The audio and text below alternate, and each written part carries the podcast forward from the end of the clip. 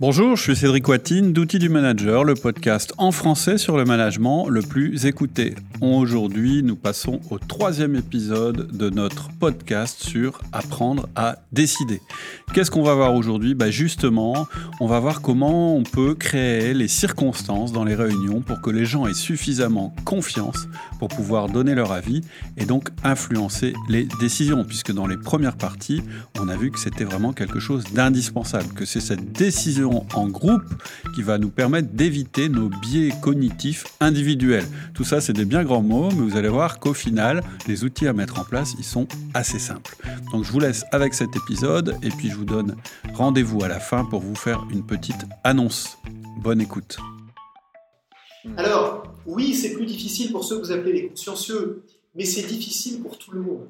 Et donc, créer les conditions, avoir les outils pour que le débat permettre à chacun de s'exprimer, c'est une obligation de tout manager vis-à-vis de toutes ses équipes et pas seulement vis-à-vis d'un sous-ensemble.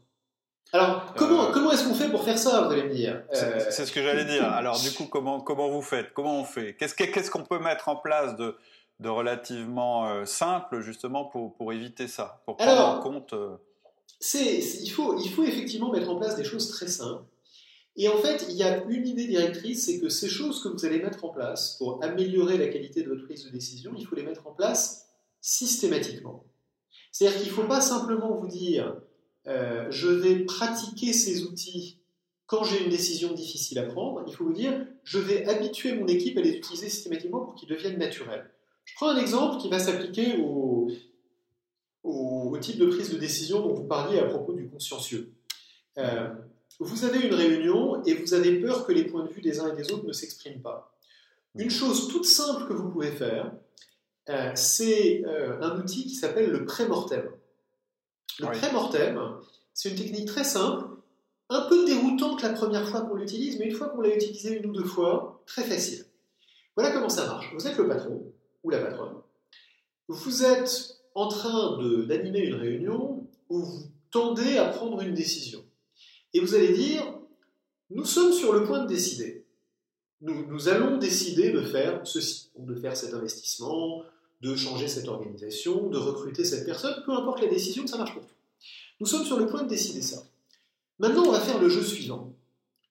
On va se projeter dans 3 ans ou dans 5 ans, enfin un horizon suffisamment long pour faire un bilan. Et on va supposer que nous sommes dans l'avenir et que cette décision que nous avons prise aujourd'hui a été un échec complet. Hmm. Ça a été un flop total. Et on est réunis ici aujourd'hui pour en faire l'autopsie, pour en faire le post-mortem, pour en faire le bilan, pour en tirer les leçons. Et donc chacun d'entre nous va écrire sur un bout de papier en silence pendant 5 minutes les raisons pour lesquelles la décision qu'on a prise aujourd'hui a été un flop. Ah oui, ça c'est super. Et quand on l'aura écrit chacun en silence pendant 5 minutes, on fera un tour de table où chacun lira ce qu'il a écrit et je veux que chacun ait écrit au moins 5 raisons. En fait, l'intérêt de faire ça, c'est que vous allez, il est double. D'une part, vous allez forcer tout le monde à s'exprimer sur des choses qu'ils auraient eu tendance à taire. C'est-à-dire que votre consciencieux, là, qui a tendance à dire Ouais, mais euh, hmm, j'ai des doutes, mais je ne vais pas le dire. Et puis éventuellement, je le dirai derrière et, ça freinera la mise en œuvre. Ben, votre consciencieux, il va écrire ses raisons. Mhm. Et puis, celui qui pensait que tout allait bien, parce qu'il est moins consciencieux peut-être, et qu'il a, il a moins réfléchi euh, à ce qui pourrait se passer, le fait de se projeter dans un avenir où cette décision a été un échec va l'aider à en voir les faiblesses et les points faibles. Mhm.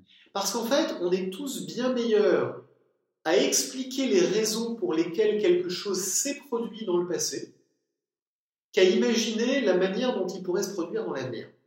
Dès que je vous dis, dès que je vous dis, cette décision a été un flop, vous trouvez tout de suite les raisons pour lesquelles ça a été un flop.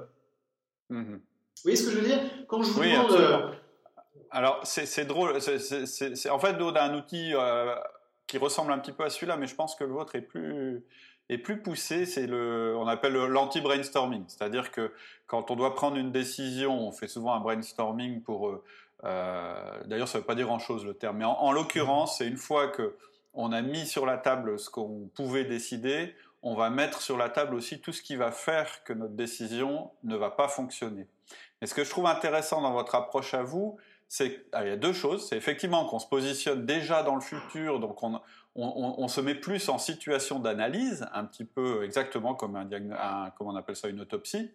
Et, en même temps, le fait de le faire à bulletin, je dirais, secret, ça encourage les gens à, effectivement à ajouter des éléments. Et moi, je pense qu'il y a une troisième, troisième avantage à votre méthode, c'est qu'une fois qu'on a évoqué ces choses-là, et qu'on décide, après avoir fait ce, cette, cette, euh, ce pré-mortem dont vous parlez, c'est que derrière, en fait, on a aussi abattu nos craintes. C'est-à-dire qu'on les a mises sur la table, elles sont sorties et on les connaît toutes. Et qu'on va pouvoir y travailler. Ça, on ne fait pas le pré-mortem pour décider de ne pas faire ce qu'on a décidé. Au contraire, on le fait pour adapter son plan. Enfin, quelquefois, pour dire Oh mon Dieu, il y a quelque chose à côté duquel j'étais passé et heureusement qu'on l'a vu. Mais très souvent, ça va conduire à dire Bon, ben voilà les choses qu'il faut qu'on ajuste, qu'on amende. Euh, les, risques qu'il faut qu'on gère. Donc ça, ça permet d'augmenter les chances de succès de ce qu'on va faire. Donc ça, ça met les doutes sur la table et en plus, ça donne une dynamique de groupe pour les résoudre. Donc c'est quand même, euh, au niveau motivationnel, c'est quand même. Euh, Alors, cela dit, cela dit, c'est un, je vous parle du pré-mortem, c'est pas ma méthode, c'est une invention d'un psychologue cognitif qui s'appelle Gary Klein. Euh, dans, dans, Réapprendre à décider, je parle du pré-mortem, je parle de, 40 outils en fait, de 40 techniques comme celle-là. Parce que en fait, vous disiez l'anti-brainstorming, celui-là, j'en parle pas sous ce nom-là, mais ça, le fait que vous parliez d'anti-brainstorming illustre quelque chose de très important. C'est à chaque manager et à chaque équipe de direction et à chaque entreprise de choisir et de s'approprier les outils qui vont correspondre à sa manière de fonctionner, à sa culture, à son style. Le pré-mortem, moi je l'aime bien et il y a des tas de gens à qui je l'ai enseigné et qui l'appliquent. Il y en a aussi d'autres qui m'ont dit Bon, écoute, ton truc, franchement, on n'en a pas besoin parce que chez nous, on est tout à fait à l'aise à avoir une, autre méthode. Par exemple, euh, l'avocat du diable. On désigne un avocat du diable et il tire à boulet rouge sur la proposition et donc on n'a pas besoin que tout le monde fasse un pré-mortem. Mais ça, mon expérience me dit qu'il y a des tas d'entreprises où vous désignez un avocat du diable et ça marche pas du tout. Donc c'est une question de, de style, d'habitude, de tolérance pour la confrontation, de tolérance pour le, le conflit interpersonnel, de capacité à gérer ce conflit d'une manière productive et pas d'une manière qui devient justement personnelle. Ça, ça dépend de beaucoup de choses et c'est à chaque entreprise d'expérimenter pour voir ce qui fonctionne. Et ça, c'est tout l'intérêt du livre, c'est que c'est vraiment une boîte à outils. C'est-à-dire qu'en fait, si euh, euh, effectivement, on, peut l'adapter à la culture. Moi, moi le, pré-mortem, ça va beaucoup parler parce que probablement ça correspond effectivement euh, à la manière dont on fonctionne dans mes entreprises. Mm. C'est une boîte à outils. Encore une fois, il y a beaucoup d'outils. Je vous en donne un autre pour illustrer ça, euh, dont, on parle un peu ces jours-ci parce que euh, euh, Jeff, Jeff, Bezos, le patron d'Amazon, vient de publier sa lettre aux actionnaires annuelle et il parle de cette technique qu'il utilise chez Amazon. La technique consiste à dire qu'avant de venir à une réunion à laquelle vous allez proposer quelque chose, quelqu'un va proposer quelque chose, vous allez lui demander d'écrire un mémo, pas une présentation PowerPoint, un mémo de plusieurs pages où il va expliquer avec du texte rédigé les raisons pour lesquelles il recommande ce qu'il recommande. Et ce mémo, on ne va pas l'envoyer à l'avance, contrairement à ce que tout le monde vous recommande toujours de faire, mais on va prendre un quart d'heure au début de la réunion pour le lire tous ensemble en silence, et ensuite on va en discuter. Alors pourquoi Amazon fait ça? Encore une fois, c'est pas parce qu'Amazon le fait que ça s'applique à tout le monde, ça serait tombé dans le piège des bonnes pratiques. Mais, mais, mais quelle, est la logique de, quelle est la logique de ça? La logique est de dire d'abord, écrire les choses sous forme de mémo, ça force clarifier la logique et à ne pas juste aligner deux, trois idées, deux, trois exemples et dire bon ben allez, on y va. Mhm. Et la tendance de PowerPoint, c'est ça, c'est de dire je fais quelques dessins, quelques illustrations, quelques schémas, quelques chiffres, quelques faits, et puis je mets ma recommandation derrière, mais la logique qui passe des faits à la recommandation n'a pas besoin d'être là. En fait, PowerPoint est une merveilleuse machine à, occulter, à occulter l'absence de logique. Ça ne détruit pas la logique quand même, soyons pas trop durs avec PowerPoint. Mais, mais en tout cas, ça permet de faire passer l'absence de logique beaucoup plus facilement qu'un mémo. Quand vous essayez... Ce qui est dangereux, c'est le, le mariage entre PowerPoint et la tradition du storytelling ou du, euh, c'est-à-dire que quand on est dans la prise de décision, on n'est pas, on n'est pas dans le moment où il faut rallier les troupes à la décision. Et souvent, c'est un défaut des techniques, euh, entre autres outre-Atlantique, qui, qui, disent faut vous raconter une histoire. C'est-à-dire qu'en fait, faut vous veniez déjà avec votre truc, et en fait, le but, c'est d'emmener l'équipe là où vous avez décidé de l'emmener en la convainquant, parce que c'est des vendeurs. C'est la culture du vendeur. C'est le profil I, c'est celui qui emmène tout le monde, c'est le profil du leader. Absolument. Et le danger, et, et, en fait, on confond deux choses. On confond le moment où on doit réfléchir, argumenter, être rationnel. Ça, c'est ce que je pense vous venez d'évoquer. Et le moment où, une fois qu'on a pris la décision, où là, il faut emmener les troupes. Et là où il faut plus qu'il y ait de doute, et, etc., etc. Parce que on a conscience des obstacles, on a déjà réfléchi aux obstacles qui pourraient se poser, etc. etc. Absolument. On confond en fait euh, deux phases qui sont la phase de, de problème solving, de résolution de problème, et la phase de communication de la solution. Euh, dans, dans, un autre livre que j'ai coécrit avec deux co-auteurs et qui paraît dans, euh, dans quelques jours ou dans quelques semaines en anglais, qui s'appelle Cracked It, euh, on, parle, on, parle, des techniques de, de, résolution de problèmes et de communication et de la différence entre ces deux phases. La phase où on doit résoudre le problème et, et où donc il s'agit de susciter le maximum de désaccords, le maximum de débats, le maximum de confrontation jusqu'au moment où on est d'accord sur la bonne solution.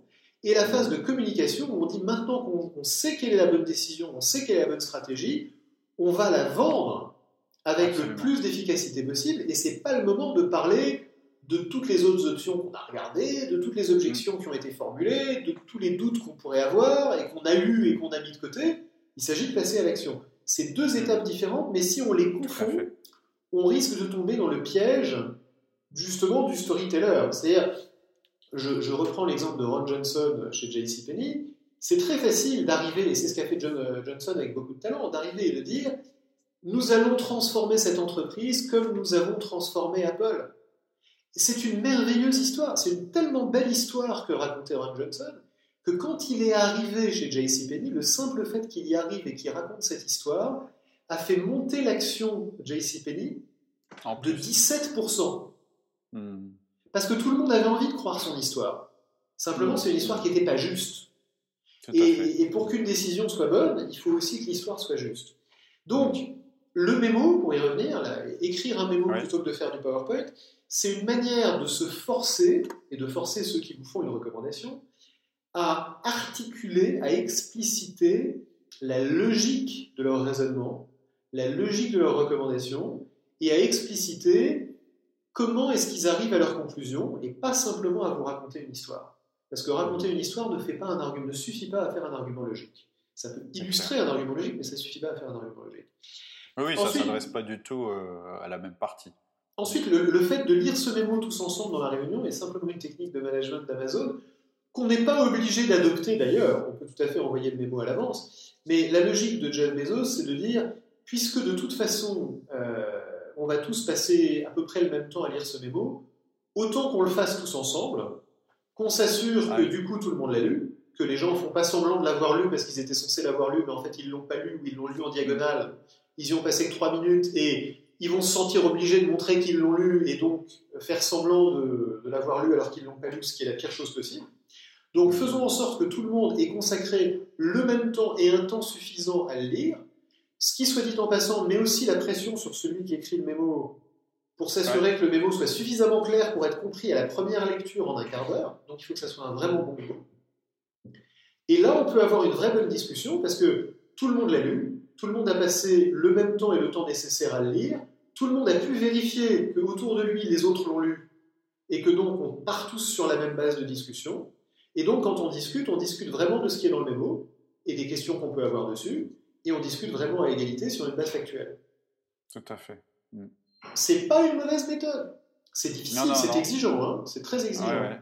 Mais c'est une bonne oui, méthode. mais pour des, des, décisions qui engagent la société, c'est quand même, ça vaut le coup. Euh, ça vaut le coup de passer un petit peu de temps quand même. Mm. Ça vaut le coup de passer un peu de temps. Et puis, ça, un autre avantage de cette méthode qui est moins évident, mais qui, peut être souligné quand même, c'est que euh, comme du coup vous donnez à celui qui écrit le mémo jusqu'à la dernière minute, jusqu'au début de la réunion pour le faire, il va passer plus de temps à le faire, mais aussi il va pas être tenté d'aller parler, enfin il va être moins tenté, toujours à tenter, hein, mais il va être moins tenté d'aller parler à chacun des membres présents dans la réunion avant la réunion pour euh, lui prévendre son idée, lui adapter sa, adapter un peu l'histoire en fonction des demandes de chacun, etc. On part tous vraiment sur la même base de discussion, et si on est d'accord, on est tous d'accord sur la même chose. Si on n'est pas d'accord, on est tous pas d'accord sur la même chose. Au moins, on sait de quoi on parle. Hmm.